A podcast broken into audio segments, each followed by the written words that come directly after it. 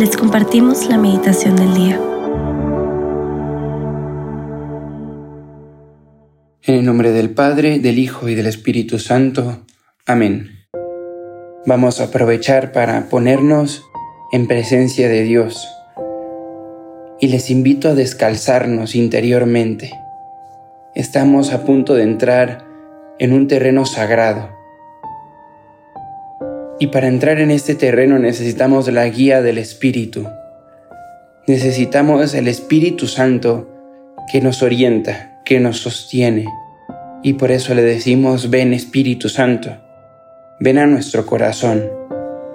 Acompáñanos en este tiempo de unión con Dios, contigo. Ven Espíritu de esperanza. Llena mi corazón. Espíritu de amor. Espíritu que cambia, que transforma. Ven Espíritu Santo. Quédate conmigo. No permitas que yo me aparte de ti.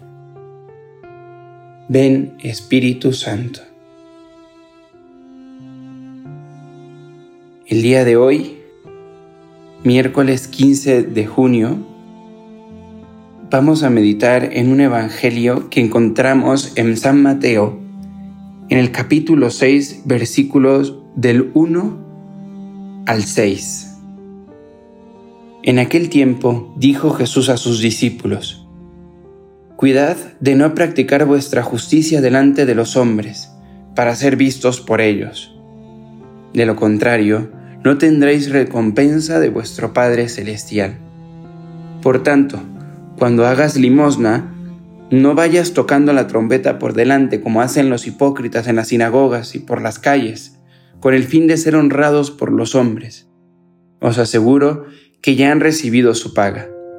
Tú, en cambio, cuando hagas limosna, que no sepa tu mano izquierda lo que hace tu mano derecha. Así tu limosna quedará en secreto y tu Padre, que ve en lo secreto, te lo recompensará. Cuando recéis, no seáis como los hipócritas, a quienes les gusta rezar de pie en las sinagogas y en las esquinas de las plazas para que los vea la gente. Os aseguro que ya han recibido su paga. Tú, cuando vayas a rezar, entra en tu aposento, cierra la puerta y reza a tu Padre que está en lo escondido, y tu Padre que ve en lo escondido te lo recompensará. Cuando ayunéis, no andéis cabizbajos como los hipócritas que desfiguran su cara para hacer ver a la gente que ayunan. Os aseguro que ya han recibido su paga. Tú, en cambio, cuando ayunes, perfúmate la cabeza y lávate la cara, para que tu ayuno lo note no la gente, sino tu Padre, que está en lo escondido, y tu Padre, que ve en lo escondido, te recompensará. Palabra del Señor. Gloria a ti, Señor Jesús. Estamos ya a punto de comenzar las vacaciones. Yo creo que más que nunca todos necesitamos vacaciones después de este año de regreso, ¿no? De regreso de, un encierro, de un aislamiento, de una pandemia. Y mucha gente va a las playas, al mar, ¿no? Y yo les invito a adelantarnos un poquito. Yo sé que puede ser frustrante, pero imaginémonos aquellos que tengan esta oportunidad de ir a la playa o, o los que no vayan pero han ido, imaginémonos en el mar, ¿no?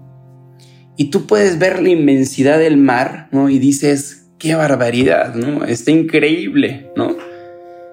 Pero nunca se me olvidará aquella vez en la que por primera vez me di cuenta que lo hermoso del mar, lo increíble del mar, no es simplemente la grandeza externa y superficial que se puede ver con las olas, ¿no? Con, con la lejanía, sino lo increíble, la vida del mar está en lo profundo.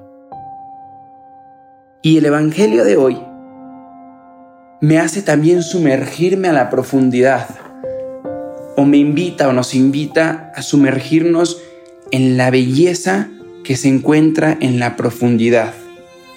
En el mar tú puedes ver los peces, puedes ver, no sé, a quienes ya hayan visto las ballenas, ¿no? Por debajo del mar, al menos yo en documentales, ¿eh? Nunca en persona.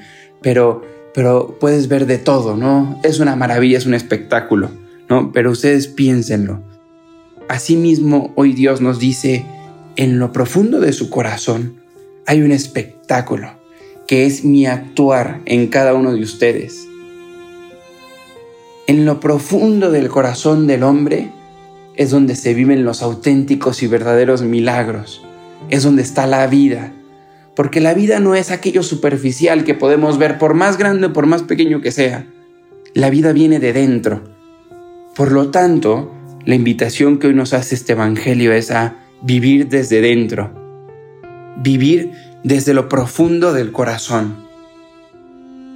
Hay mucha gente que hoy vive, o hay veces en las que nosotros mismos vivimos en la superficialidad y hacemos cosas, pero en realidad no se trata de hacer cosas, se trata de rebosar el corazón para que nuestro actuar esté lleno de un sentido profundo. Y hoy Jesús nos dice, llena tu corazón y que tu actuar sea el rebozo de eso que estás lleno.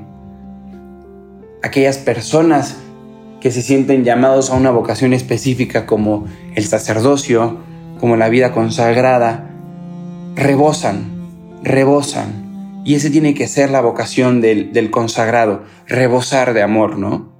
Nosotros, laicos, también tenemos que rebosar de amor. Que cuando nos vean puedan decir, qué bárbaro, rebosa en el amor. Transmite el amor que tiene dentro. No solamente lo que vio, no solamente lo que, lo que aparenta, sino lo que tiene dentro. Que hoy, más que nunca, aprendamos a vivir desde dentro, aprendamos a dar lo que tenemos, porque eso es lo verdaderamente importante y eso es lo que el Padre nos recompensará. No se trata tanto lo que hay por fuera, sino lo que solamente el Padre y tú viven en tu corazón.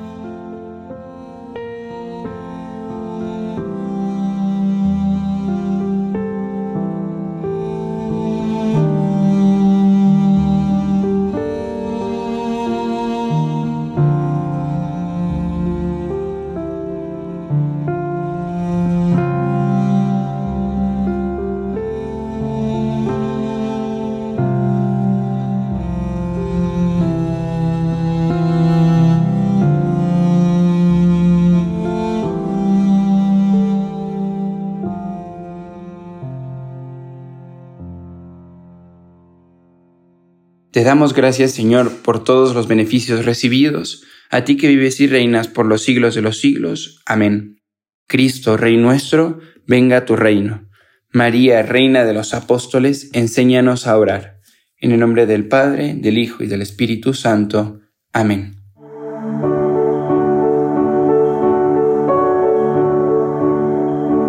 Continúa en oración y como María, guarda lo que más te ayudó y medítalo en tu corazón. Recuerda que Dios te ama y nos escuchamos mañana.